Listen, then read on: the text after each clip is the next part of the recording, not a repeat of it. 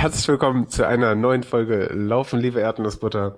Äh, nach einer halben Folge, die ihr gerade anhören durftet, äh, die deswegen halb war, weil sie relativ kurz war und aus äh, Handyaufnahmeschnipseln bestand. Dennoch war sie ziemlich geil, muss ich sagen. Ähm, jetzt sind wir wieder mit einer vollen Folge für euch da und wir sind in dem Fall, äh, ich bin Niklas, das war falsch rum, ich hätte mich nicht zuerst vorstellen sollen. Also vor allem ist Daniel da, hallo. Hallo, ich bin auch da. Und ähm, ja, im Anmoderieren hatte ich schon immer eine Eins. Wie geht's dir? Aber mir geht's äh, verhältnismäßig gut. Ich war gerade Intervalle laufen bei, ich glaube, 26 Grad. Äh, bin das erste Mal nackt auf einer Laufbahn gelaufen. Das ist ein sehr, sehr komisches Gefühl. Ähm, aber auch sehr, sehr befreiend. Stelle ich mir ähm, ziemlich geil vor. Ja, ein bisschen, der, der Platzwart hat ein bisschen irritiert geguckt. Ich war, ich hatte erst so ultra den Hass auf den Typen, weil ich dachte, der fährt jetzt mit seinem Rasenmäherträger äh, davor und will, äh, und will, will, äh, will irgendwie meine sowieso schon Heuschnupfen gereizte Nase und Lunge weiter malträtieren. Aber nein, das, der Typ war ein Ehrenmann, der war zwar sehr, sehr grimmig, hat aber diesen ganzen Blütenstaub und was da so alles auf der Laufbahn rumflog, äh, aufgesaugt. Ich musste ihm zwar bei jeder Runde äh, ausweichen, aber das war tatsächlich ganz cool. Und dementsprechend frisch aus dem Intervalltraining, dich auch nur um eine gute Stunde versetzt, äh, sitze ich jetzt hier und habe die Ehre, mit dir zu podcasten. Wie geht es Richtig dir? stabil. Mir geht's auch gut. Ähm, ich habe ich hab schon öfter mal gesehen bei, bei Menschen, denen man folgt, äh, bei Instagram, ähm, vor allem Menschen, die doch eher Laufprofis oder so Elite-Läufer sind, dass die sehr oft oberkörperfrei über über Bahnen rennen und daher denke ich, ist alles richtig, was, was Profiläufer auch machen. Deswegen würde ich das wohl irgendwann auch mal ausprobieren, wenn es die Gelegenheit bietet. Ähm, jetzt bin ich leider in meinem, ich bin nicht leider, sondern ich bin in meinem Siegerländer Exil, wo es keine Bahnen gibt. Äh, deswegen kann ich das heute nicht ausprobieren und ähm, ja, ich bin ein bisschen erkältet leider. Das hat mich die letzte Woche vom Training abgehalten. Das macht mich nicht so richtig glücklich, aber ähm, ja, ich werde trotzdem heute wieder richtig ins Training einsteigen und dann gucken, wann ich wieder zu 100% gehen kann. Wie äh, hat's dich hat's dich so richtig zerrissen, richtig umgehauen oder beziehungsweise wie lang warst du jetzt äh, lagst du jetzt flach? Ähm, ich glaube, ich hatte fünf oder sechs Training komplett trainingsfreie Tage. Ähm, ja, nicht richtig richtig doll umgehauen, aber schon auch so mit Gliederschmerzen und so, wo ich sage, das macht keinen Sinn, laufen zu gehen. Ich würde schon bei einem leichten Schnupfen oder vielleicht auch bei einem leichten Husten äh, laufen gehen, aber ja, wenn irgendwie der ganze Körper wehtut, macht das nicht so viel Sinn. Ich habe in der Runners World ähm, in meiner Krankheitsphase gelesen, irgendein, ähm, eine Regel quasi, dass man laufen gehen kann, wenn es oberhalb des, des Halses wehtut oder Hals und aufwärts. Aber sobald es äh, tiefer, tiefergehend äh, Schmerzen gibt, sollte man es nicht machen. Daran habe ich mich gehalten. Aber war natürlich vor allem richtig, richtig schwierig, ähm, die Runners World zu lesen. Ich hatte so Bock auf Laufen. Es war perfektes Wetter. Wir hatten ja durchgängig 25 Grad. Dann ähm, war sagen, der WH richtig beschissenen Zeitpunkt ausgesucht, äh, weil jetzt, wo es gerade mal warm wird und die Sonne scheint und es plötzlich auch wieder Spaß macht, mal einen entspannten, ruhigen Lauf zu machen, äh, wenn man die Zeit draußen auch mal genießen kann. Ähm, da dann krank zu werden, ist äh, ärgerlich. Ja, genau. Also das war echt schwierig. Genau, dann hatte ich ähm, hatte ich ja den einen Tag gesehen, als ihr den WHIW e gelaufen seid, worauf wir gleich bestimmt noch mal ein bisschen eingehen. Ähm, ja, da, also da hatte ich auch so Bock, weil mich das so motiviert hat. Und was natürlich überhaupt nicht geht, wenn man krank ist, Strafe öffnen und sehen, was die Leute alle für geile Sachen abreißen. ähm, also das, das musste ich mir selbst ein bisschen verbieten. Äh, da war ich nur ein ganz bisschen unterwegs. Ja, aber sonst, also klar, das mit dem Wetter ist doof, aber immerhin ist es nicht in der Wettkampfzeit. Ich habe meinem Körper irgendwann mal abgewöhnt, irgendwie direkt vor Wettkämpfen krank zu sein. Das klappt ganz gut. Es sind immer wie Phasen, die. Gemacht? Also wie, wie, wie hast du es geschafft, dem Körper das abzugewöhnen? Weil ich glaube, viele der, der Hörer, einschließlich mir, würde, würde das, äh, würde das, würden das gerne auch auf sich übertragen. Ähm, weil ich glaube, das hört man doch öfters von Leuten, die dann kurz vorm, vorm Marathon oder sowas flach liegen, äh, ähm, ja, oder siehe ich in Utrecht, der da halt einen Tag vorher noch so eine wandelnde Leiche war. ähm, ich habe einfach Bescheid gesagt, dass das nicht cool ist. Ach so, okay. Also, ja gut, das, das mache ich auch mal. keine, keine Tabletten oder sowas, das, äh, das ist gar nicht mein Ding. Nee, ich war einmal vor mittlerweile fast zwei Jahren vor dem Frankfurt-Marathon. Naja, so, ich glaube, knappe drei Wochen vorher krank. ich habe mich damals auf jeden Fall richtig krass verrückt gemacht und dachte, jetzt komme ich wahrscheinlich irgendwie höchstens zehn Kilometer weit an dem am Wettkampftag. Und äh, letztendlich war das ja bisher mein geilster Marathon, bei dem alles geklappt hat und ich war irgendwie vielleicht vier oder fünf Tage ausgefallen. Also natürlich ist nicht optimal, aber ich meine, solange man nicht auf Profiniveau unterwegs ist und ich glaube, selbst dann, ähm, klar kann man dann vielleicht sein Ziel nicht komplett erreichen, aber äh, es geht nicht alles den Bach runter, denke ich. Das muss man sich auch mal wieder bewusst machen.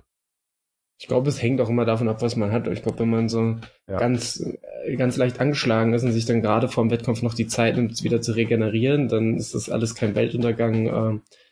Problematisch wird halt dann, wenn man dann nicht auf seinen Körper hört und dann meint, jetzt klotze ich weiter rein und das Immunsystem oder den Körper weiter schwäche äh, und er dann quasi so viel Kraft aufs Training anwendet, äh, der, der, der Körper und sich gar nicht mehr richtig gegen die, die ähm, ja, langsam auftretende Erkältung oder weiß der Geier was mehr wehren kann, gar keine Kraft mehr dafür hat. Ähm, deswegen vom Wettkampf, äh, euer, euer Erlaufen, liebe Erdnussbutter-Tipp des Monats, äh, hört auf euren Körper. Ja, das kann ich so unterschreiben. ähm, ja, aber ich habe ich hab, hab, ähm, die Krankheit genutzt, quasi um eure WHEW-Folge anzuhören, beziehungsweise unsere WHEW-Folge von Laufen die Erdnussbutter. Ähm, das hat richtig Spaß gemacht. Wie gesagt, hat mich krass motiviert. Mich würde gerne nochmal von, nochmal so richtig von Anfang an interessieren, mh, hm, also ursprünglich war er mal im Gespräch und ich meine, das hatten wir hier auch im Podcast besprochen, dass du dir mit dem Matt die 100 Kilometer teilen wolltest auf, ähm, ja, teilen auf 50, denke ich. 100 durch 2 dürfte 50 ergeben. Ähm, wie, wie seid ihr auf 25 gekommen? Und so? Ja, äh, letztlich war es so, also wir wollten nicht exakt 50-50 laufen, sondern wir haben gesagt, dass wir diese Run-Bike-Staffel machen. Da bist du ja als Team unterwegs. Das heißt, einer auf dem Fahrrad, einer, äh, einer läuferisch und du kannst die ganze Zeit fliegend wechseln. Ähm, ich glaube, ja, unser Plan wäre gewesen, wahrscheinlich alle zehn Kilometer grob äh, zu wechseln. Ähm, was, äh, wenn wir nachher, wir haben kurz mit dem, mit dem Erst- und Zweitplatzierten, vor allem mit den Zweitplatzierten geschnackt, äh, was, was, wovon die uns auch dringendst, eindringlichst äh, abgeraten hätten. Die, die haben, der Erst, die Erstplatzierten haben alle fünf Kilometer und die Zweitplatzierten sogar alle 2,5 und später alle zwei Kilometer gewechselt, weil die gesagt haben, dass, dass man so A, viel mehr, noch viel eher ballern kann. Der eine ist wohl bei Kilometer, nach 50 Kilometern mal äh, zwei, drei Kilometer in 3,45er Pace gelaufen. Krass. Ähm, ja, und äh, natürlich kostet das auch Körner und das, das, das konnten die einem auch sehr, sehr eindringlich äh, versichern äh, und das habe ich denen auch abgenommen. Ähm, ja, aber das ist ein Ansatz, äh, den ich, falls ich so ein, so ein Projekt dann doch nochmal umsetzen möchte, das will ich eigentlich schon, also irgendwann steht das garantiert nochmal auf der Agenda, äh, was, was, was ich mir ins Gedächtnis rufen sollte, dann diese, diese, diese Strategie. Ähm, ja, wir haben uns letztlich dagegen entschieden, weil äh, ja, sowohl, sowohl Matt als auch ich uns einfach gar nicht sicher waren, ob wir das, äh, ob wir da ähm, ob wir da ja Bock drauf hatten, hatten wir auf jeden Fall, aber ob wir das schaffen und ob wir uns dann da bei einem Spaßwettkampf gegebenenfalls so kaputt laufen wollen, weil ähm, bei Matt äh, liegt der, liegt der ähm, Wettkampffokus mittlerweile ganz woanders, der liegt eher auf der Triathlon-Saison. Und bei mir tatsächlich war es ja auch als reines Spaßprojekt ähm, und war jetzt erstmal ganz froh, dass ich mich von, von den beiden Marathons so langsam erhole. Auch wenn der zweite Marathon Spaßmarathon war, äh, hat er dann doch unterm Strich stark an den Kräften gezerrt. Äh, und habe dann gemerkt, so, hey, der, der, der Körper sagt äh, und die Muskulatur sagt, so, mach mal kurz eine Stufe langsamer, bevor du wieder einsteigst.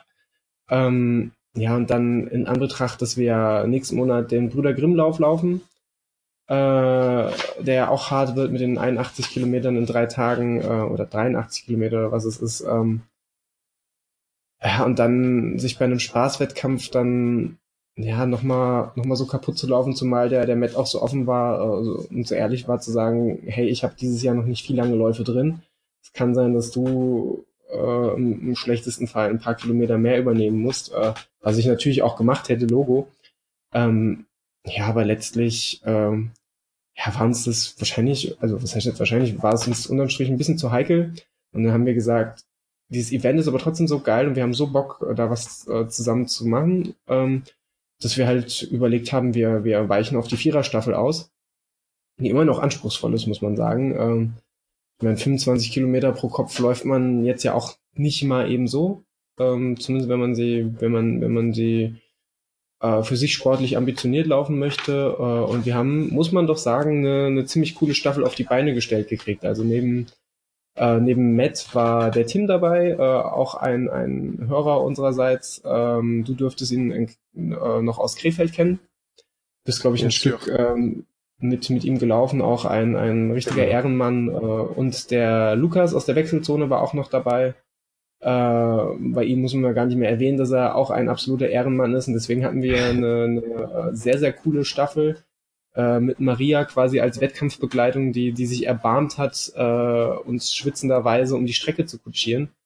Ähm, was, äh, was, was auch nicht zu unterschätzen ist, weil äh, wenn man sich da nicht auskennt und dann ja auch irgendwie den ganzen Tag unterwegs ist, ich meine, wir waren weiß ich nicht, um die siebeneinhalb Stunden oder sieben Stunden vierzig. Ich weiß gar nicht, was unsere Gesamtdurchgangszeit ist. Peinlicherweise müsste ich nochmal nachschauen.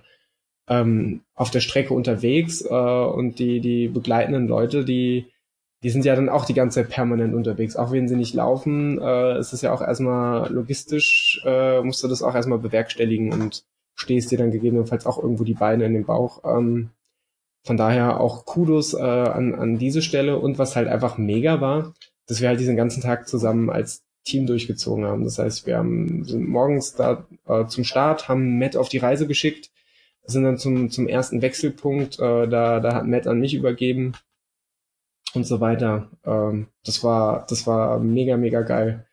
Ja, richtig krass. Also ähm, Glückwunsch auf jeden Fall an euch alle. Also echt Hammerzeiten, die ihr da rausgeklappt hat. Ich saß die ganze Zeit ja. mit offenem Mund zu Hause. Ich muss sagen, ich muss sagen, es war schon, also, also es haben wirklich, wirklich alle abgeliefert. Wie gesagt, der, der, wir, also bevor ich zum Wettkampf gehe, haben wir uns äh, übrigens am, am Freitag vorher, der Wettkampf war ja samstags, haben wir uns freitags noch schön bei, äh, bei Vapiano ge getroffen. Ich weiß gar nicht, äh, wie verpönt unter unseren Hörern Vapiano ist oder nicht ist. Ähm, für mich war es eine Premiere war noch nie bei Vapiano und ich war doch recht begeistert, dass dann die doch auch so ein, so ein äh, vielfältiges veganes Angebot hatten. Aber es waren wohl oder sind wohl auch gerade Veggie-Wochen. Ähm, und hab da schön einen Auflauf weggesnackt. Dann hatte die, die äh, Sebi, die, die Frau vom, vom Tim, noch fulminante Erdnussbutter-Cupcakes gemacht mit so einem Erdnussbutter-Schaum oben drauf. Die waren wirklich phänomenal. Habe ich dann abends noch zwei Stück davon weggesnackt. Ähm, und war dann, war dann doch äh, ja gut gecarboloaded, äh, als es abends ins Bett ging. Übernachten durften wir bei, bei Matt und äh, seiner Verlobten Magda, die uns da wirklich äh, herzlichst empfangen haben. Äh, also es war tatsächlich wieder so ein, so ein, so ein Wochenende äh, der, der, der Herzlichkeit, wie man es eigentlich, ja, fast schon, muss sagen, fast schon einfach aus dem, aus dem Erdnussbutterkosmos gewohnt ist. Ähm, man trifft immer wieder auf, auf offene Arme und offene Herzen. Das ist tatsächlich kitschig, aber schön.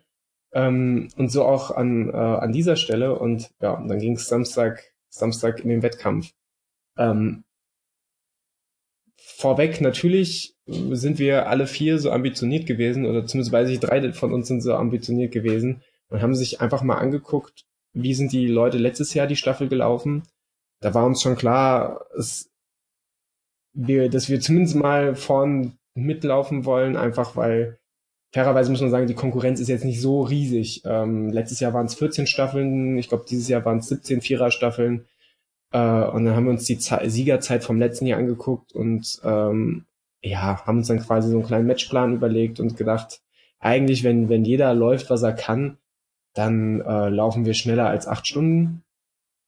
Und äh, ja, Spoiler, so ist es, so ist es letztlich auch gek gekommen und wir haben, wir haben das Ding am Ende auch gewonnen, ähm, weil halt wirklich alle abgeliefert haben. Allen voran als erstes Matt, der die, den ersten Abschnitt ge äh, gelaufen ist und wahrscheinlich den mindestens mal den zweitschwierigsten Teil der Strecke, weil er da gar nicht, er hat gar nicht so extrem viele Höhenmeter absolut gemacht, aber es waren sehr, sehr profiliert, also es war sehr, sehr wellig äh, und ist dann mit dem späteren äh, Gewinner Henning, also dem späteren 100 Kilometer Gewinner Henning, zusammengelaufen, der übrigens, äh, der übrigens, muss man sagen, auf die ersten 25 Kilometer eine 420er Pace veranschlagt hat.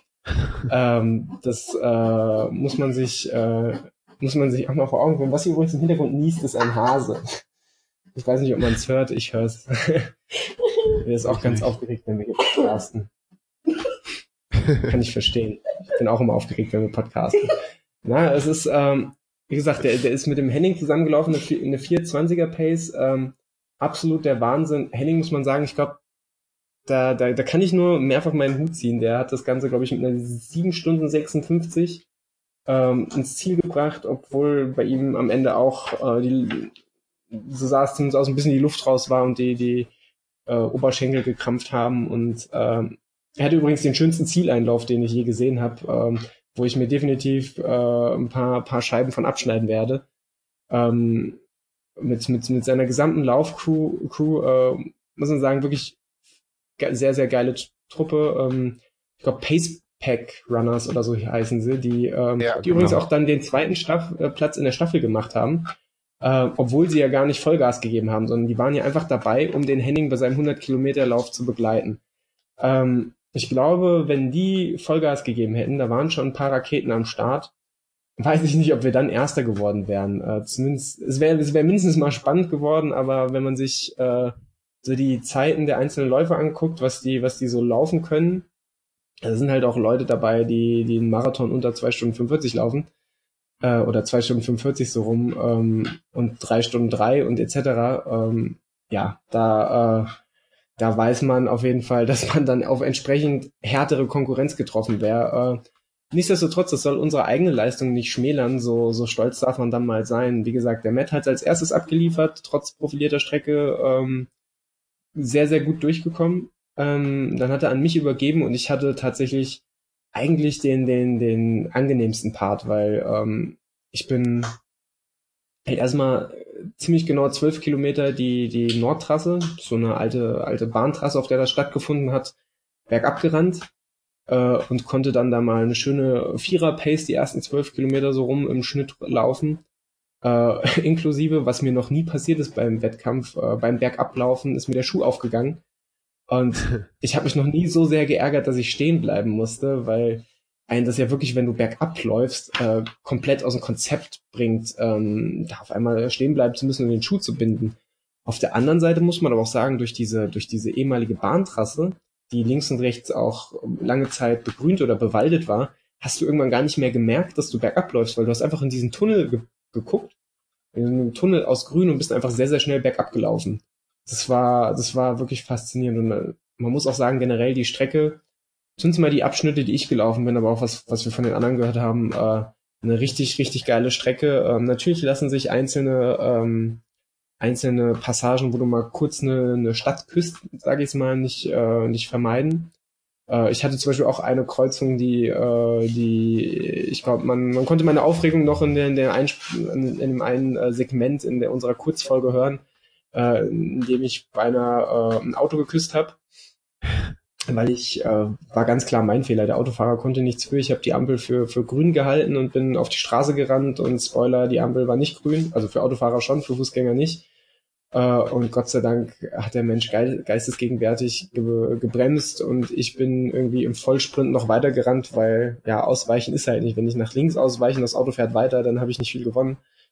Ähm, deswegen ging es da glimpflich weiter und äh, ja, musste dann in der Ebene dann deutlich nachlassen, was dem geschuldet war, ja, dass es eben war und nicht mehr bergab ging in, in, in äh, erster Linie und auf der anderen Seite merke ich dann doch gerade ziemlich heftig zur Zeit, dass ich, dass ich krass Probleme mit dem Heuschnupfen und mit der Allergie habe. Ähm, gar nicht mal so sehr an dem Tag mit Nase laufen und, und tränenden Augen, sondern einfach, dass meine Bronchien super, super belegt waren und ich super Schwierigkeiten hatte zu atmen. Ich hatte dann, ähm, es, es war jetzt nicht nah an einem Asthmaanfall oder so, aber ich habe wirklich Probleme gehabt, wenn ich schnell gelaufen bin, die, äh, die Luft in die Lungen zu kriegen. Es war ziemlich, ziemlich unangenehm, ähm, weswegen ich dann Tempo rausgenommen habe und ja, windig war es auch, was da gar nicht mal so schlimm war, aber es hat einem diesen, diesen Blütenstaub die ganze Zeit entgegengetragen. Es war nicht so cool. Dennoch ähm, ein mega Erlebnis auf, auf meinem Part. Es ging dann weiter äh, um den, um den Baldeneysee in Essen rum. Äh, und dann war auch schon wieder die Staffelübergabe. Ich hatte 24,7 Kilometer die, die Staffelübergabe an Tim. Ähm, der dann auch sich gleich auf die Reise begeben hat. Ähm, und er hatte den, ja, er hatte eine, eine moderate Strecke, ähm, die, glaube ich, fast durchgängig, bis auf einen fiesen Hügel gegen Ende, fast durchgängig äh, flach war. Und Überraschung, Überraschung, auch Tim hat abgeliefert. Ähm, er wollte, glaube ich, eine, wir haben, wir haben mit einer 4,45er Pace kalkuliert, die er veranschlagt. Ich glaube, unterm Strich ist eine 4,47er Pace gelaufen. Zum Vergleich, ich hatte für mich eine 5,5er bis 4,10er Pace kalkuliert. Wenn es richtig, richtig gut läuft, ich bin eine 4,11er Pace gelaufen, also äh, alle eigentlich voll im Soll. Äh, was, was Matt für sich kalkuliert hat, weiß ich gerade gar nicht mehr, aber auch mit einer 420er abgeliefert. Ja, und Tim, wie gesagt, auch super souverän das runtergelaufen, äh, obwohl er, obwohl er vor nicht langer Zeit noch verletzt war. Und ja, ich, ich sag's wie es ist, ich habe mir schon Sorgen gemacht. Ich dachte nicht, dass er sich nachher aus falschem Ehrgeiz äh, dem, dem Team oder der, der Staffel zuliebe, dem Erdnussbutter Racing Team zuliebe, da verheizt und dann doch nochmal die, die Verletzung aufreißt oder ähm, sich da irgendwie kaputt läuft. Ähm, Gerade weil es dann auch richtig, richtig heiß wurde und du halt auf einigen Teilen der, der Bahntrasse dann halt doch äh, oder, oder der Strecke dann halt doch unter freiem Himmel warst. Wie gesagt, auch in dem Fall war ich, hatte ich es noch gut, weil ich bin, bin ich denn gestartet um, weiß nicht, Viertel von neun oder was? Äh, ja, und die, die spätestens ab Tim und vor allem Lukas später, die sind halt in der vollen Mittagshitze gerannt. Ähm, ja. Was dann doch nicht so spurlos an einem, an einem vorbeigeht. Ähm, aber wie gesagt, ich, ich äh, ich, ich äh, verspreche euch nicht zu viel, wenn ich sage, der Tim hat absolut abgeliefert. Ähm, hat er mit Lukas gewechselt und ähm, ja, was soll man, was soll man zum Lukas sagen? Äh, der ich, ich, ich, ich, ich, also der, der Mann, ich, ich bewundere ihn, weil er immer wieder mit wenig Trainingsaufwand sehr, sehr gute Leistungen erzielt. Ähm, und auch in dem Fall hat er, hat er, obwohl sein Rotterdam-Marathon ja auch nicht, noch nicht zu lang her ist, wahnsinnig abgeliefert. Wir hatten auch die Möglichkeit, über so einen GPS-Tracker das Ganze online zu verfolgen auf einer Satellitenkarte und zu sehen, ähm, wo wir, wie, wie unsere, unsere Läufer äh, sich ungefähr erhalten und fort, fortentwickeln. Das war aber natürlich im Vergleich mit den anderen Staffeln ein bisschen irreführend oder im Vergleich mit den anderen Läufern, weil dieser Tracker freiwillig war. Das heißt, den hast du, glaube ich, gegen eine Leihgebühr in Empfang genommen äh, und Leute, die das Ding nicht äh, explizit ausleihen wollten, die wurden halt auch nicht getrackt. Äh, und dementsprechend wusstest du halt nicht, wenn du jetzt da auf äh, Platz drei der Staffeln warst, ob du dann tatsächlich auch äh, Platz eins der Staffeln warst, ob du dann auch tatsächlich Erster gerade bist oder ob du nur der Erste von denen bist, der äh, sich so ein, so ein GPS-Tracker ausgeliehen hat. Naja, ähm, ja, und der Lukas, wie er uns nach seinem Lauf eröffnet hat, hat er an dem Tag äh, ganz vergessen zu trinken. äh, bis auf den Kaffee war, hat er quasi seinen Flüssigkeitshaushalt eher so gar nicht äh, reguliert. Äh, ich hoffe einfach mal, es war, war kein Vorsatz, sondern ähm, er, er hat es einfach nur vor Aufregung vergessen. Ähm, hatte Gott sei Dank noch so, so eine Handbottle dabei, äh, dass er wenigstens ein bisschen was zu trinken hatte. Und der gute Mann hat sich wahnsinnig durchgekämpft. Wir sind, äh, Matt musste leider arbeiten, äh, deswegen sind Tim und ich zu dritt mit ihm ins Ziel gehanert, äh, was übrigens wunderschön war. Man sollte viel häufiger ins Ziel hanern. Ähm, soll, könnte man, könnte man auch, äh, könnte man auch ein, als Sportart machen oder ein Guinness World Record, ähm, die, den ganzen Marathon hanern. Weiß nicht, ob es sowas schon gibt. Könnte man mal machen. Ähm, ja, der Lukas, wie gesagt, auch wahnsinnig abgerissen. Er hatte insgesamt denke ich mal, äh, den, den schwersten Abschnitt. Ähm, nicht wellig, aber halt ja 14, 15 Kilometer permanent, nicht steil, aber 15, 14, 15 Kilometer permanent ansteigend. Und das insgesamt, äh, sein Abschnitt waren insgesamt 27 Kilometer. Wenn du davon halt 15 moderat, aber durchgängig bergauf läufst in der prallen Sonne, ähm, das geht definitiv nicht spurlos an einem vorbei. Äh, aber er ist wahnsinnig gut durchgekommen, auch wenn wir im Ziel kurz Schiss hatten, dass er, dass er uns gleich wegkippt, äh, weil man doch gemerkt hat, dass er gerade irgendwie nicht so geil hydriert ist. Ähm, aber er hat sich dann äh, Gott sei Dank relativ schnell wieder gefangen äh, und er war auch sehr, sehr froh. Ja, und dann ist etwas sehr, sehr Absurdes passiert, denn äh, wir haben gewonnen. Und äh, irgendwie äh, ja, ich weiß nicht, wie es dir geht, aber ich habe noch nie im Sport irgendwas gewonnen. Ich war beim Finama mal Zweiter meiner Altersklasse von, ich glaube, drei Altersklassenteilnehmern oder so. Äh, äh, ja, und weiß nicht. Und das, das war dann ganz komisch, wenn du auf einmal äh, das Erdnussbutter Racing Team tatsächlich, äh, oder nee, das Team Erdnussbutter Racing, so hat er, hat er der Moderator es, glaube ich, genannt, äh, als er uns auf der äh, auf dem Podium prämiert hat äh, und dann standen wir da und ich war, ich glaube, ich war sichtlich irritiert, was ich da jetzt soll, weil ich habe einen Pokal gekriegt und wir haben eine Riesenflasche Sekt gekriegt und eine Urkunde und dann standen wir da und so, hey, wir sind Erster komisch. Aber klar, natürlich ein geiles Gefühl, weil ähm, ja, auch, auch wenn, wenn die, wenn die, wenn die, wenn die Konkurrenz jetzt nicht riesig war, ähm, ich sag nicht extra nicht schwach, weil es waren ja sehr, sehr gute Leute dabei. Und sowieso keiner, der das Ding ins Ziel bringt, ist schwach. Das wäre, das wäre Unsinn, sowas zu sagen. Aber sie war halt einfach nicht so groß mit, ich glaube, 17 Vierer-Staffeln. Äh, und auch von 17 Vierer-Staffeln Erster zu werden, ist halt ein geiles Gefühl.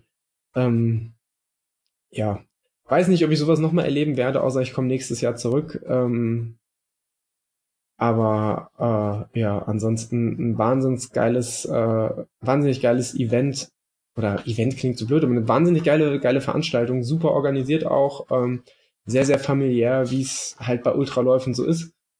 Ähm, der, der am ersten Wechselpunkt war sogar war sogar äh, die Verpflegung getrennt in vegan, nicht vegan. Uns wurde noch Erdnussbutter händisch mit äh, aufs aufs Plakat geschrieben, äh, wo mir schon unterstellt wurde, ich hätte das hinzu, hinzugeschrieben. Nein, habe ich nicht.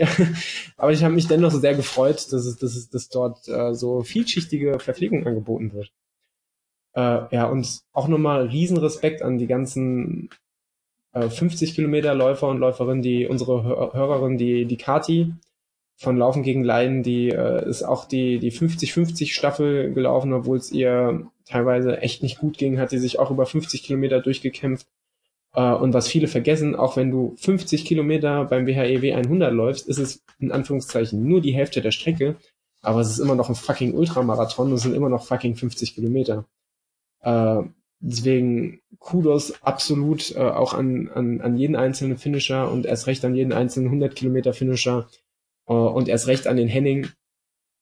Äh, vor allem, was, was mich am meisten irritiert hat oder verblüfft hat, der Typ, der, der ist ultra fertig ins Ziel, wurde dann noch gefühlt viermal vor irgendeine Kamera geschubst äh, und hat eine irgendeine Burger King Krone oder was das war auf den Kopf gesetzt gekriegt.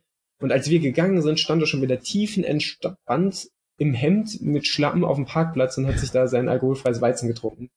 Ähm, ja, keine Ahnung, wie, wie, wie der Mann das macht. Ich muss ihm, ich glaube, ich, ich, ich, glaub, ich muss den, den Mann mal irgendwie interviewen und herausfinden, was sein, was sein Geheimnis ist, außer sehr, sehr viel Spaß und sehr, sehr viel Training.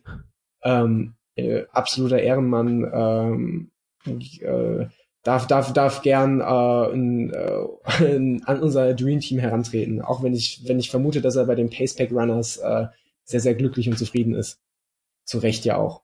Auch da Kudos, absolut geile Crew, äh, haben den Henning, soweit ich das mitgekriegt habe, super unterstützt und hatten auch eine geile Stimmung äh, und haben auch die anderen Läufer super, super unterstützt und angefeuert. Äh, von daher äh, absolut Daumen hoch, geile Truppe. Ja, richtig geil. Ich habe gerade nebenbei mal geguckt, du hast ja gesagt, ähm, irgendwie so 7,56 ist der gelaufen für die 100 Kilometer. Das würde eine mhm. 446er Pace machen. Das ist nicht vorstellbar. Genau, das habe ich mir auch mal ausgerechnet. Das habe ich mir auch mal ausgerechnet. Und das Ding ist, das war ja sogar noch unter seinen Erwartungen. Ich glaube, ich glaube, als die losgelaufen sind, sind die, glaube ich, gelaufen so, oder, oder wir haben eine der, der Unterstützungsläuferinnen mal gefragt, ich glaube, die haben gesagt, so, wir schlagen so eine 430, 440 oder so an. Äh, ja, und wie gesagt, die ersten 25 Kilometer waren dann in der 420er Pace. Ähm, das ist der Wahnsinn. Und auch selbst wenn es am Ende dann hart wurde, äh, ist ja auch wenig überraschend, dass sowas am Ende hart wird. Und das Ganze dann noch reinzubringen. Ich glaube, sein Ziel war auch das Ganze, das war sein erster 100 Kilometer Lauf, das darf man auch nicht vergessen. Hm. Äh, und sein Ziel waren, glaube ich, auch acht Stunden. Hoffentlich erzähle ich da nichts Falsches. Und die sind ja auch mehr als souverän, äh, souverän ins Ziel gebracht worden. Zwischendurch, zwischenzeitlich war er noch auf Streckenrekordkurs. Ähm, unvorstellbar. Wie gesagt, ein wahnsinnig geiler Zieleinlauf da noch äh, mit seiner Crew. Ähm, ja, das ist äh, und dazu auch noch sympathisch. Äh, was will man mehr? Ja, diese Bengalo-Geschichte so, müssen, müssen wir uns mal merken für Brüder Grimmlauf oder andere, Definitiv. andere Events. Genau, ich, Ich habe mein, mein erster mein erster Satz war, glaube ich, als ich mit den mit den Pacepack Leuten nachher geredet habe, so, hey, hier das mit den mit, den, mit den Bengalen, das, das muss ich mir abgucken. Das äh, da habt ihr da habt ihr mich inspiriert und haben sie mir noch ein paar Tipps gegeben, was ich vielleicht nicht benutzen sollte. Gerade um um die um die Veranstalter nicht in Unruhe äh, zu bringen, äh, aber ähm, ja, seht mich irgendwann mal im Dunkeln mit Bengalen nachts aus dem Wald laufen. Das wird mega. Mega. Genau. Ich gucke gerade übrigens parallel auch nochmal nach unserer äh, Staffelleistung, weil das will ich dann doch nicht unter den Tisch fallen lassen. Ja. Wir haben gefinisht als Viererstaffel insgesamt mit ähm, 7 Stunden und 35 Sekunden. Ähm, können wir mal kurz die einzelnen Zwischenzeiten durchgeben. Der Matt hat für seinen Part eine Stunde 50 und 35 Sekunden gebraucht, war schnellster auf seiner Strecke. Ich habe gebraucht für meinen Part ähm, eine Stunde 42, 49 Sekunden war auch Erster auf diesem Abschnitt, äh, natürlich unter den Viererstaffeln. Ähm, genau, äh, dritter Abschnitt war der Tim, eine Stunde 49, 54 war der äh, war der zweite auf äh, auf seiner Strecke und der Lukas hat gebraucht ähm, zwei Stunden sieben und 15 Sekunden äh, und war damit auch zweiter auf seiner Strecke. Was man noch erwähnen muss, es steht zwar hier in 25 Kilometer Stritten, aber das ist Unsinn. Also ich hatte zum Beispiel nur 24,7. Ich glaube, der, der Tim hatte 23 und der Lukas hatte 27 Kilometer. Ähm, deswegen die, die, die, die Zeiten, falls jemand gerade bei der Pace aufgepasst hat und sich dann sagt, so, hey, das kommt ja nicht hin. Nee, kommt's auch nicht, aber in der, in der Ergebnisliste wird's anders geführt. Da wird's einfach ganz klassisch geviertelt. Ja. So, so viel zum dazu. Große Frage ist ja, was mit der Flasche Sekt passiert? Äh, die haben wir tatsächlich äh, der, der Maria gegeben als, als Dankeschön, äh, dass sie uns äh, so durch die Gegend gegurkt hat und unterstützt hat. Äh, und ja auch äh, die, die, die, die, die äh, maßgeblich dafür verantwortlich, äh, verantwortlich war, neben Lukas, äh, dass es überhaupt diese Folge 31,5 äh, gab. Ähm, die, die ihr vielleicht schon gehört habt, wenn nicht, also wir verlinken sie, verlinken die Folge eh nochmal äh, hier unten. Ähm, wie gesagt, eine vollwertige Folge ist es ja nicht.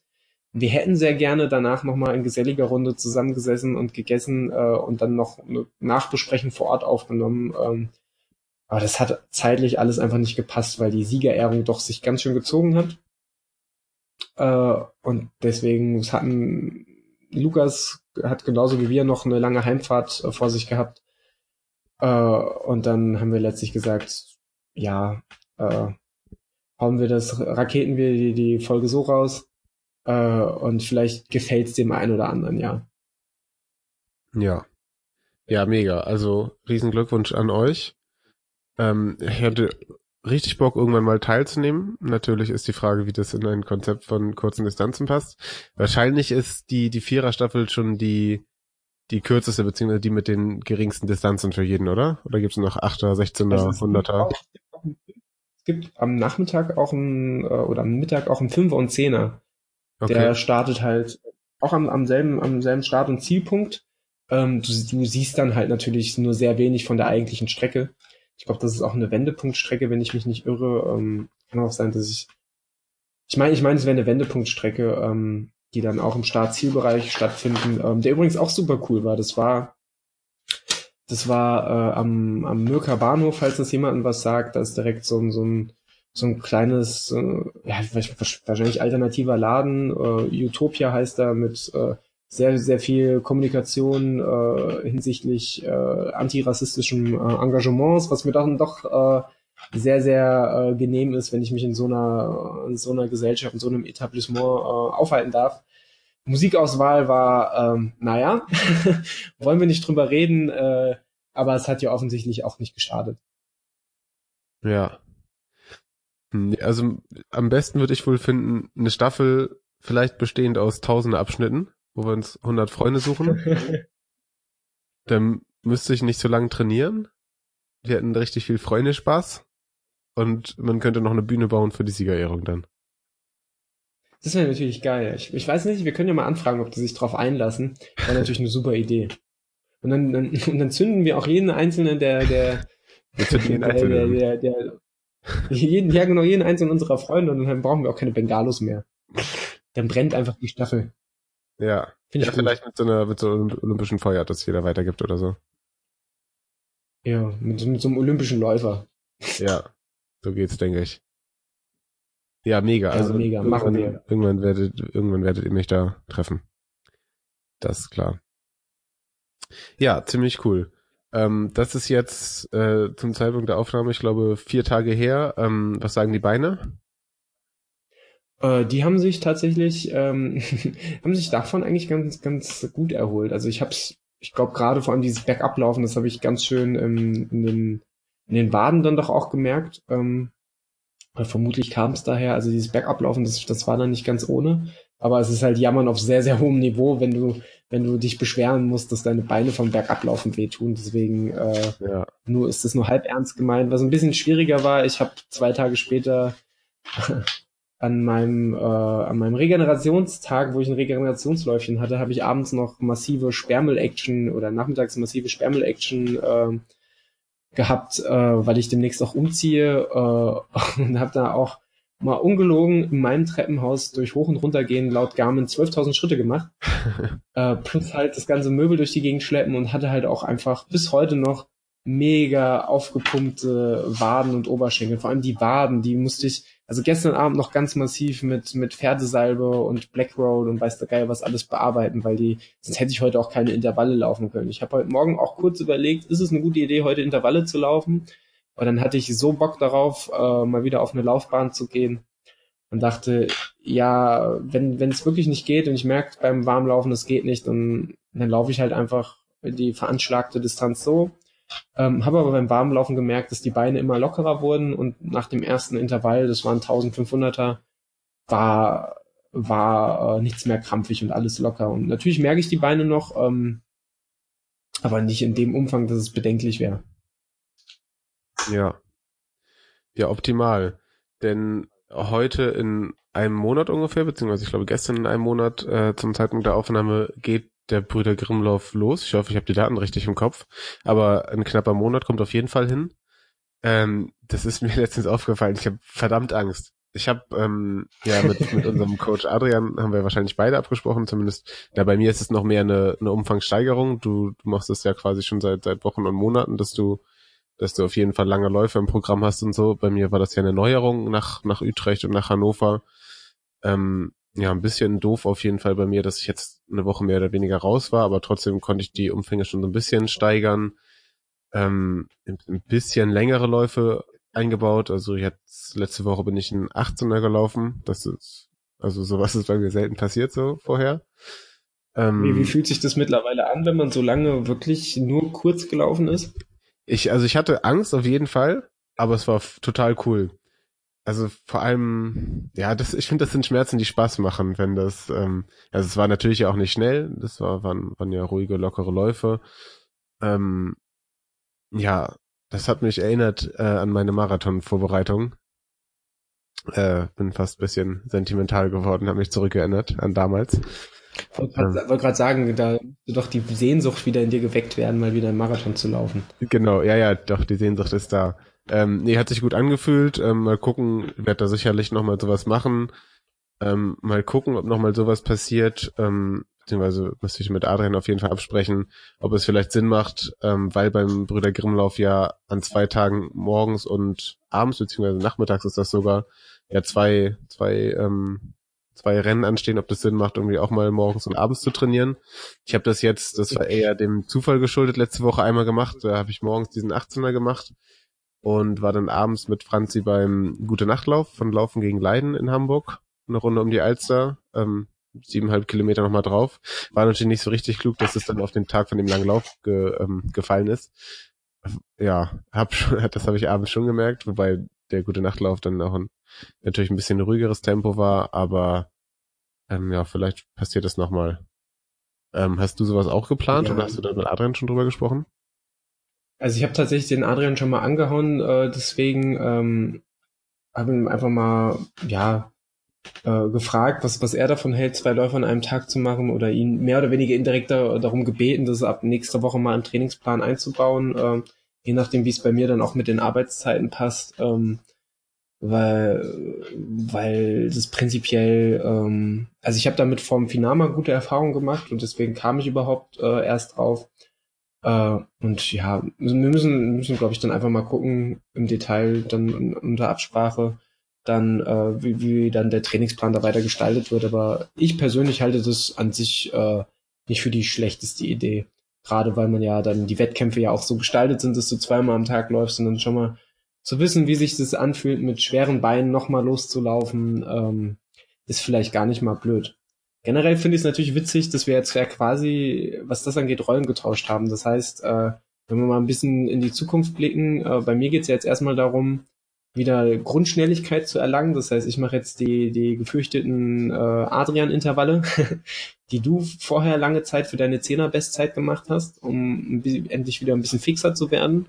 Und du wiederum läufst quasi jetzt wieder des Öfteren gemächlicher und länger. Ähm, Finde ich dann doch tatsächlich sehr, sehr absurd und witzig. Wie siehst du das? Ja, ja, ja, genau. Das ist schon ganz witzig. Ja, ich muss sagen, ich habe noch mal umso mehr eine, eine, eine Ehrfurcht äh, vor dir entwickelt, weil ich habe ja zum Beispiel heute die Einheit, das ist ja auch so eine Einheit, die hast du ja ständig gekloppt und noch, und noch sehr viel intensiver. Und das teilweise zwei, zwei Tage in Folge oder mehrmals, mehrmals die Woche. Und dann so Hut ab. Ähm, es macht Spaß, definitiv so intensiv und schnell zu trainieren und so anstrengend zu trainieren. Ähm, ist nur die Frage, wie lange mir das noch Spaß macht. Ich bin da, äh, ich, also ich bin da mal sehr Spaß gespannt. Ja, das ist gut. Das ist auf jeden Fall mal so ein, so ein, so ein Selbst, äh, Selbstwagnis. Ähm, ja, ansonsten, wie, wie, wie sind so deine Gefühle gegenüber dem, dem Brüder Grimmlauf? Wir werden ja auch einige unserer, oder zumindest ein paar unserer Hörer dort treffen. Da freue ich mich tatsächlich auch sehr drauf. Ah, Entschuldigung, vielleicht sollte ich nicht auf Mute drücken, wenn ich rede. ich habe so viel erzählt gerade. Aber die Frage hast du schon gehört. Die Frage habe ich schon gehört.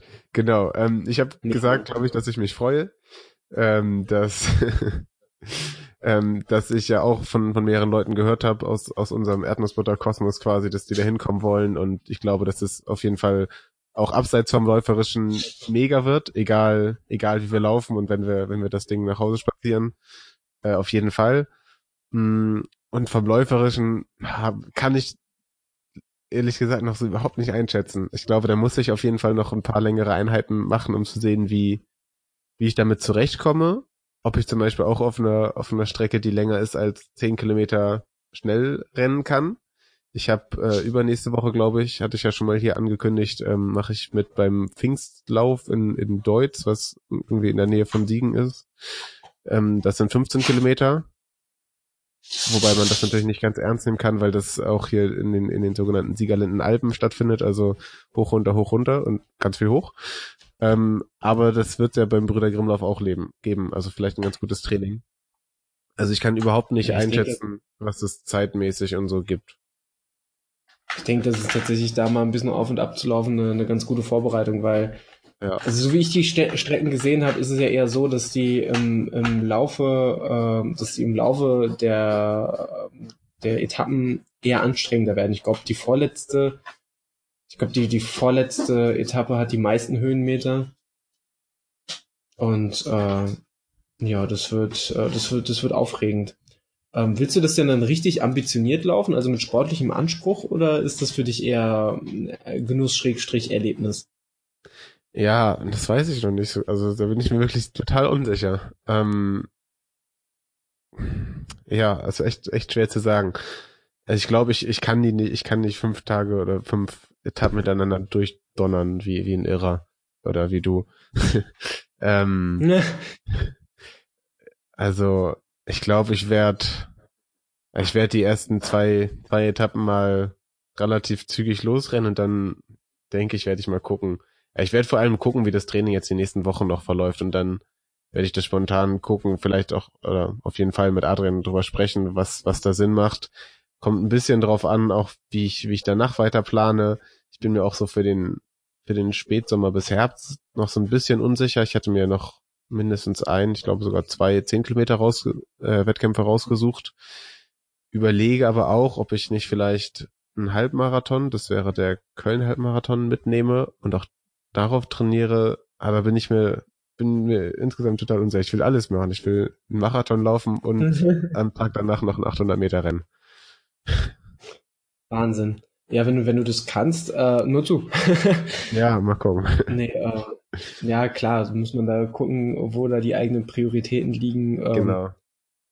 Das ist, äh, ja, aber ich, ich sehe es halt so, ich glaube, das habe ich dir auch schon mal gesagt, du hast jetzt gerade tatsächlich durch dein, durch dein Training im Winter und Frühjahr so eine wahnsinnig gute Grundlage, um entweder weiter an deiner Geschwindigkeit zu arbeiten oder um das zu übertragen auf längere Geschichten.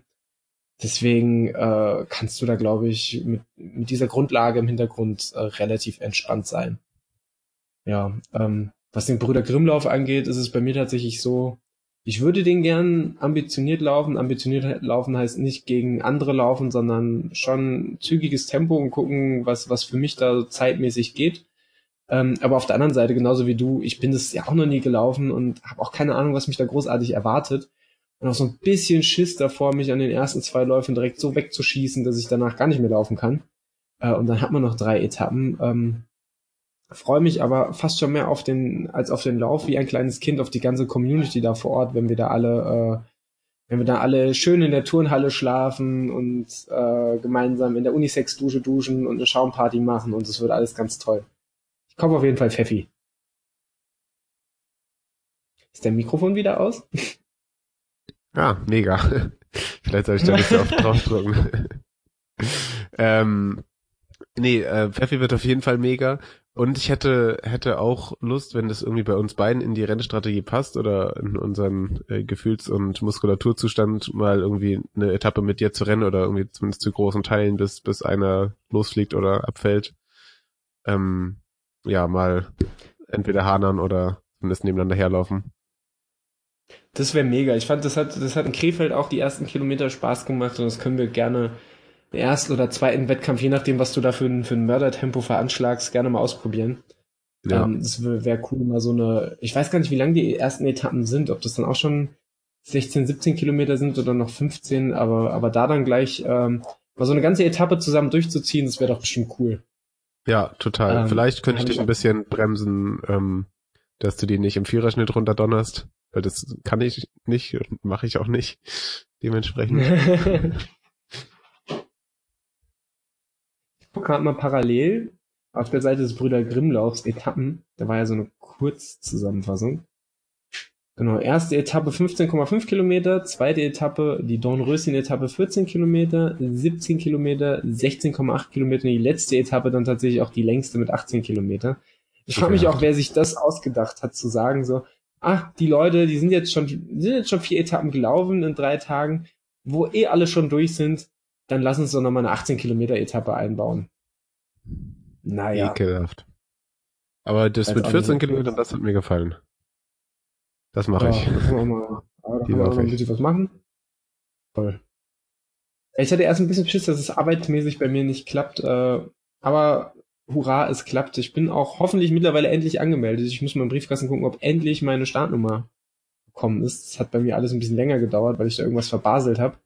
Ähm, aber ich habe nochmal regulär mein, das Anmeldeformular ausgefüllt und müsste hoffentlich jetzt bald endlich auch in der Starterliste erscheinen. Ähm, ansonsten, wenn ich nicht in der Starterliste erscheine, fragt doch ruhig mal beim Veranstalter nach, warum ich nicht in der Starterliste erscheine. Weil bisher steht da nur ein Arnold Thomas hm, nervt die doch mal. Nein, Quatsch, tu das nicht. Äh, ich hoffe, ich tauche da, tauche da bald auf. Ansonsten ist das Ding ja auch bei weitem noch nicht aus, äh, ausgebucht und ich melde mich vor Ort nochmal nach. Ähm, ja, aber ja, viel, viel geredet, äh, wenig Erkenntnis, das wird, das wird super. Ich habe da richtig, ja. richtig Bock drauf. Genau, vielleicht können wir kurz ja. vorher nochmal, ähm, eine Woche vorher oder so nochmal eine Folge machen, ein bisschen schnacken, ähm, ob wir ob wir uns Strategien ausgedacht haben, wie das Training bis dahin dann verlaufen ist. Ähm, wie gesagt, wie viel Angst wir haben. wie viel Angst wir haben. Wie gesagt, bei mir hängt das davon ab, wie die, wie die langen Läufe funktionieren, ob sie funktionieren. Ähm, ja, und können wir dann nochmal weiter schauen. Ja, ansonsten ähm, sei der Brüder Grimmlauf somit erstmal abgehakt und ähm, du hast ja zuletzt auch ein wenig äh, Wettkampfluft schnuppern dürfen, ähm, wenn auch nicht als Läufer, sondern beim, beim Hamburg-Marathon als Supporter an der Strecke. Äh, erzähl mal, was du da erlebt hast. Genau, ich war mit Franzi beim Hamburg-Marathon als äh, zuschauende Menschen.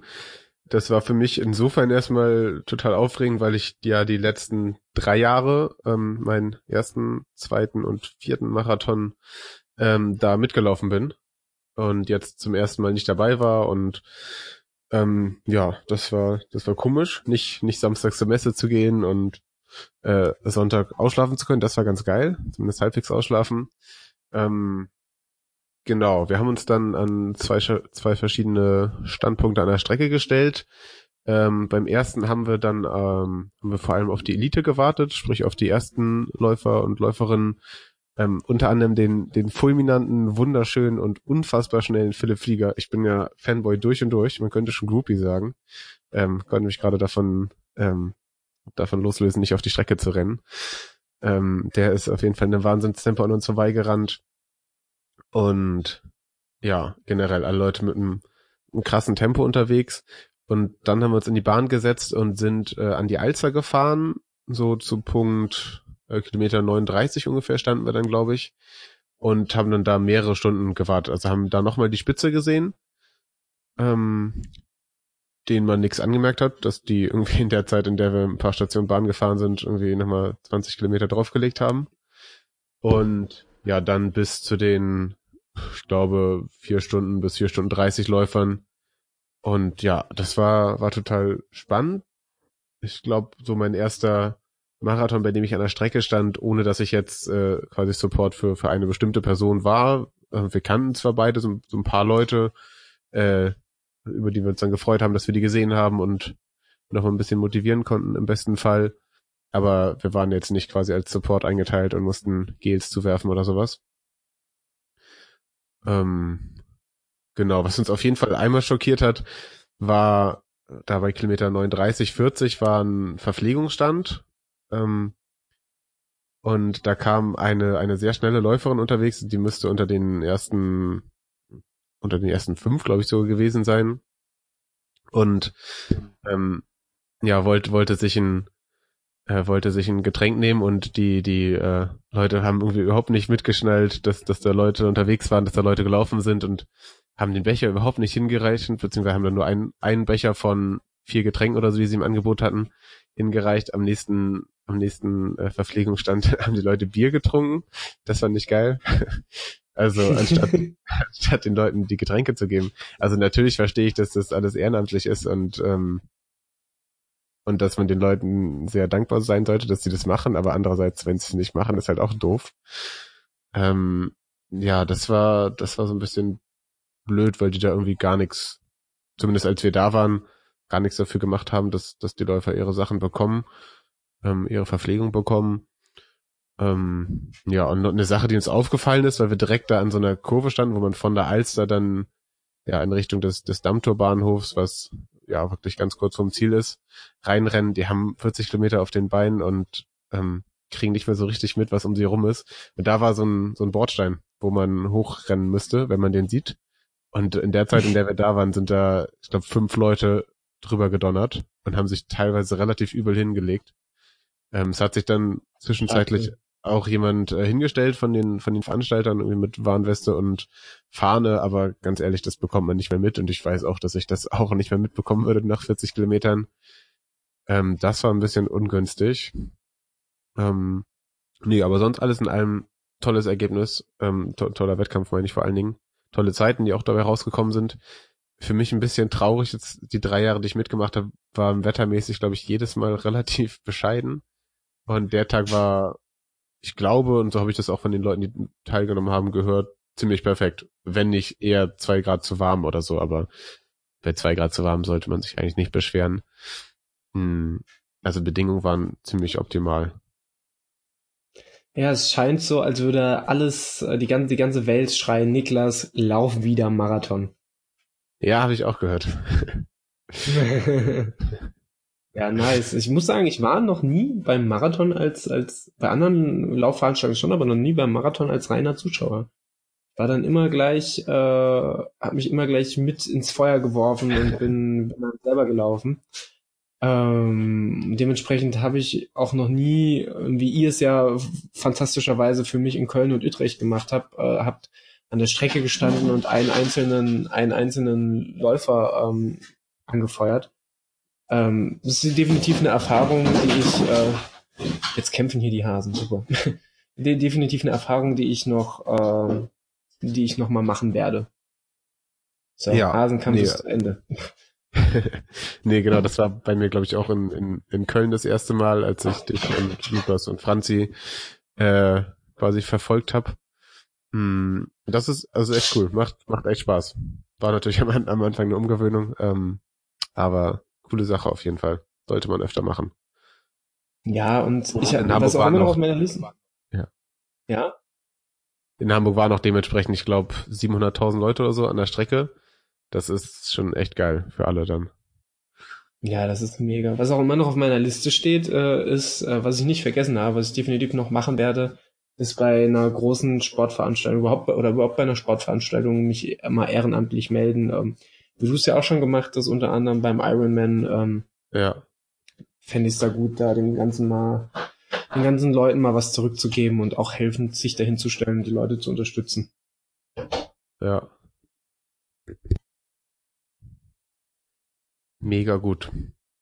Ähm, ja, wo wir schon bei, bei Stadtmarathons und so sind, haben wir, sind uns, uns beiden so ein paar, paar Fälle aufgefallen. Es war, eine, war jetzt gerade so die, die Frühjahrsmarathonsaison, die dürfte jetzt so langsam im Mai zu Ende sein. Ähm, sind uns so ein paar Stadtmarathons aufgefallen, wo es so ein paar Zwischenfälle und Kuriositäten, könnte man die nennen, ähm, vorgefallen sind. Ähm, ja, wir können ja mal irgendwie kurz drüber schnacken, ob wie, wie wir davon mitbekommen haben und irgendwie, ja, vielleicht, was wir davon halten, wenn es möglich ist. Ähm, am vergangenen Wochenende, meine ich, war der Gutenberg-Marathon in Mainz, mh, mm, bei dem auch ein Halbmarathon mit dabei war. Und ähm, der, der Führende, der irgendwie erst am Tag dann da, davor nachgemeldet hat, ähm, hat irgendwie dann am Ende zum, zum Zielsprint angesetzt ähm, er hat sich an die erste Position gesetzt, hätte das Ding locker gewonnen und hat dann 200 Meter vor dem Ziel ähm, eine Zeitmessmatte mit dem Ziel verwechselt. Leider habe ich kein Video gesehen. Ich habe irgendwie auf Twitter gelesen, dass es wohl ein Video gibt. Ich konnte es bisher leider nicht finden. Wenn wir das finden, verlinken wir das auf jeden Fall. Ähm, was ich so gehört habe, war das eine reine Zeitmessmatte und es irgendwie relativ unbe unerklärlich war, wie man das für ein, für ein Ziel ähm, halten kann. Vor allem war der gute gute und schnelle Mann dann davon so schockiert, dass der irgendwie erstmal anscheinend einen ziemlich großen Moment brauchte, um sich, um sich davon erholen, weil der ist dann letztendlich als 29. ins Ziel gekommen.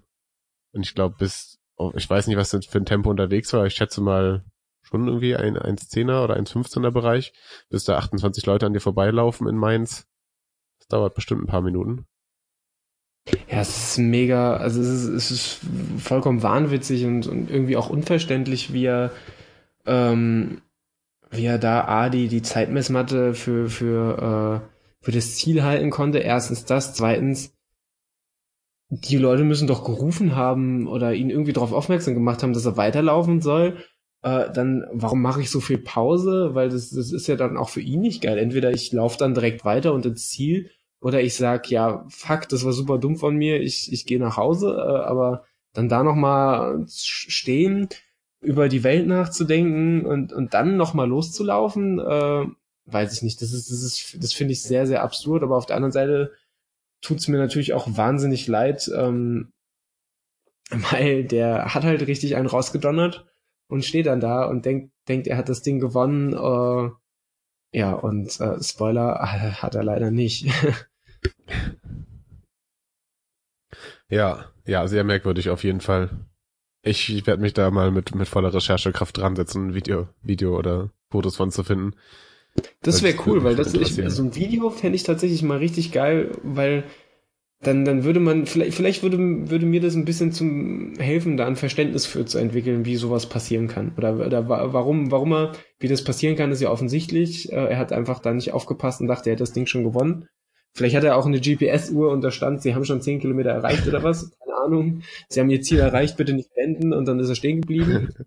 ähm, ich habe hab keine Ahnung, aber gerade deswegen würde ich gerne das Video sehen, äh, um, um zu sehen, was, was an den Menschen vorging. Vielleicht hat er sich auch einfach schon so gefeiert, dass er, dass er deswegen nicht geschnallt hat, dass er weiterläuft. Also schon, schon vollkommen, schon vollkommen alles ausgeblendet hat. Das wäre wahrscheinlich, vermutlich das Wahrscheinlichste, aber falls ihr da Videomaterial oder irgendwie sowas habt, äh, haut uns gerne in die Kommentare oder schickt uns bei Twitter oder so. Ähm, würde ich doch gerne mal sehen.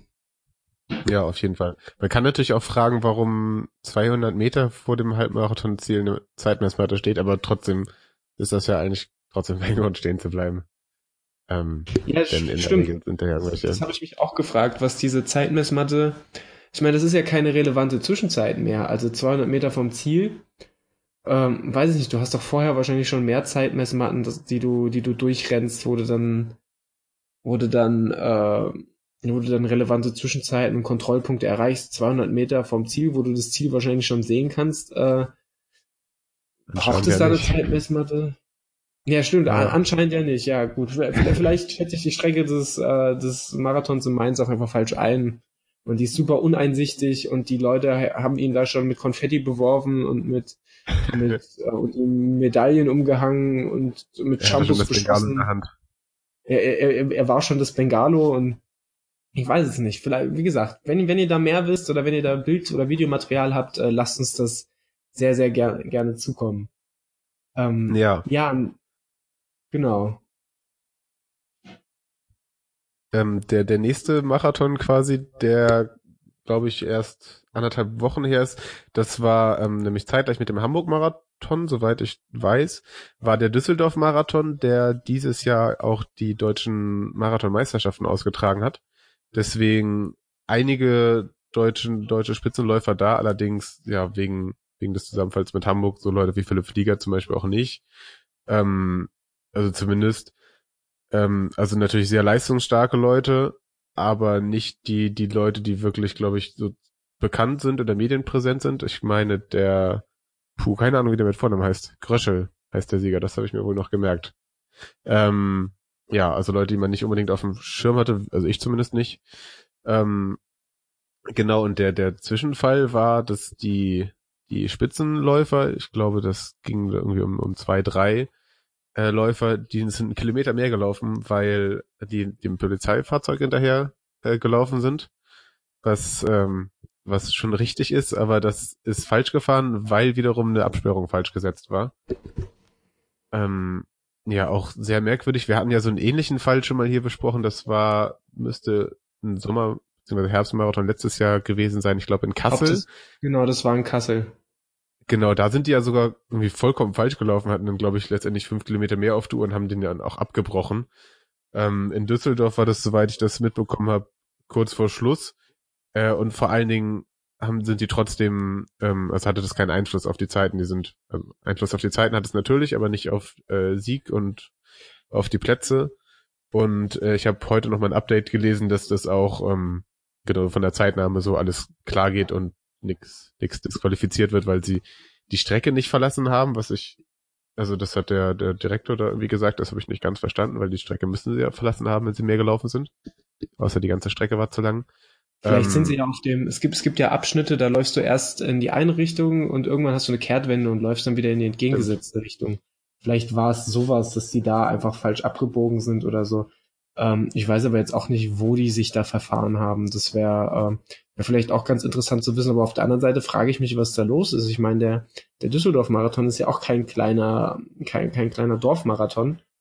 Ähm, verstehe ich nicht, warum man, äh, warum man das da nicht hinkriegt, da eine, eine Absperrung vernünftig zu setzen. Und das ist tatsächlich sehr, sehr merkwürdig, wie sich die, die Fälle und Kuriositäten derzeit, äh, der, derzeit häufen. Also letztes Jahr, wie gesagt, im Sommer der Kassel-Marathon, der, wo es ja wirklich katastrophal gelaufen ist. Ähm, jetzt hier der, der, der Gutenberg-Marathon in Mainz. Äh, wir haben gleich nochmal einen, einen Fall, von dem wahrscheinlich viele in unserer Filterbubble gehört haben, äh, vom, vom Bonn-Marathon, wo es Zwischenfälle gab. Frag mich, war, war, gab es schon immer so viele Zwischenfälle? Kriegen wir die vielleicht jetzt erst mit? ähm, weil, weil, weil wir da einfach jetzt affiner sind oder weil es durch Social Media und durch, durch, durch unsere Internetaffinität äh, viel eher in unserem Blickfeld, an unserem Horizont aufpoppt, aber das ist, das ist schon alles, stimmt mich, stimmt mich sehr, sehr nachdenklich, ähm, dass sowas plötzlich äh, in so gehäufter Form passiert. Ja, ja, ich denke, man Mix aus beiden so, ne, weil ich glaube nicht, dass mich vor zwei oder drei Jahren irgendwie interessiert hätte, was beim Kassel-Marathon oder Mainz-Marathon das glaube ich beides schon relativ kleine Marathons so verglichen mit den großen in Deutschland sind, was da so passiert und ähm, ja, wir sind natürlich insbesondere durch Twitter in so einer Filterbubble drin, wo wo wir solche Informationen irgendwie zugespielt bekommen. Ähm, ja, ich kann nochmal nachliefern, der, der gute Gewinner, äh, also nicht Gewinner, sondern der deutsche Meister heißt Tom Groschel. Ähm, ja, und die beiden ersten, äh, beides Kenianer, sind 2.13.54 und 2.14.08 gelaufen. Ähm, ja, mit dem Kilometer extra. Das ist schon krass. Also das wären, würde ich mal sagen, naja, vielleicht eine 2.11er Zeit ungefähr wenn, wenn der Kilometer nicht dabei gewesen wäre. Würde ich mal tippen. Hm. Was äh, auch sehr, sehr amtlich und stattlich ist. Äh, gut ab. Definitiv.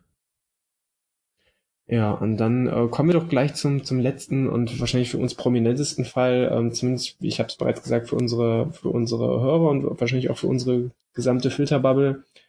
Und zwar ähm, ja, war äh, der, der gute Michael Arendt von Fat Boys Run äh, hat auch ein paar, paar Erlebnisse äh, oder kann ein paar Geschichten erzählen, was bei so einem Marathon oder bei so einem verhältnismäßig großen Wettkampf Stadtmarathon äh, so, so vorfallen kann. Ähm, kannst du kurz schildern, was, was der gute Mensch da erlebt hat?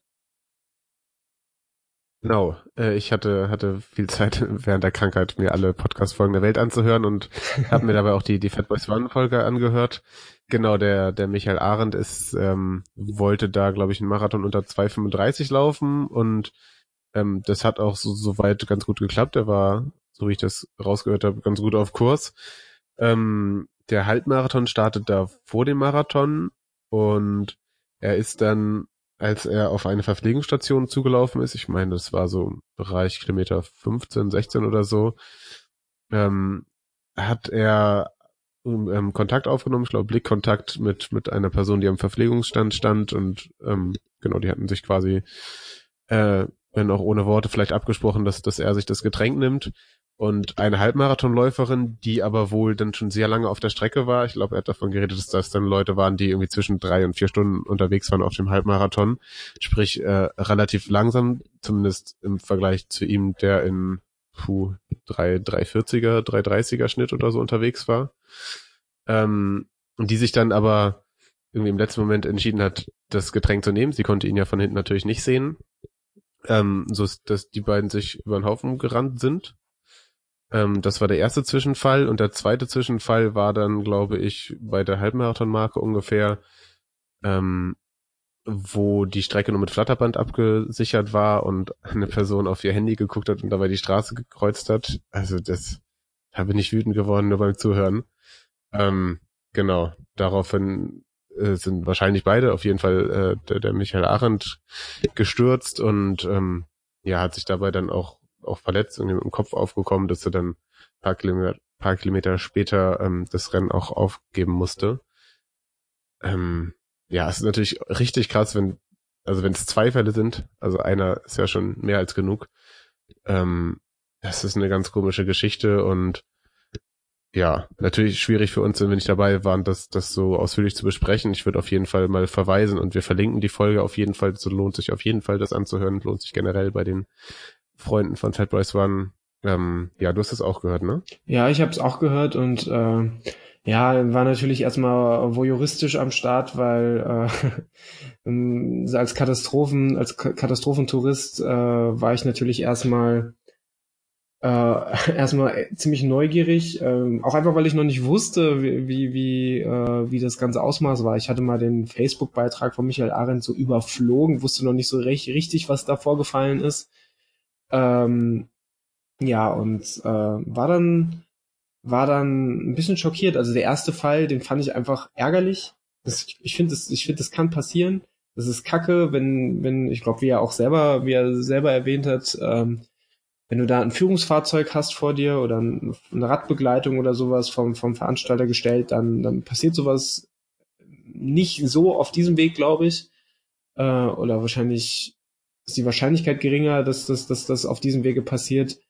Ähm, aber äh, ja, also spätestens der zweite Fall, ähm, als er da, ich glaube, er hat geschildert, er läuft um die um die Kurve und in dem Winkel, der für ihn nicht einsichtig war, war eine Frau, hat aufs Smartphone gesch geschaut und er hat sie dann voll umgeschossen und hat sich selber auch langgelegt. Das ist einfach, das ist einfach scheiße, weil warum laufen die Leute dann da so blindlings auf die Strecke? Gut, die wollen von A nach B, aber dann mache ich doch verdammt nochmal die Augen auf und äh, glotzt da nicht aufs, aufs, aufs Handy. Also ich kann doch aufs Handy glotzen, sobald ich auf der anderen Seite bin. Warum muss ich das machen, während ich zwischen den Wettkampfleuten durchgehe?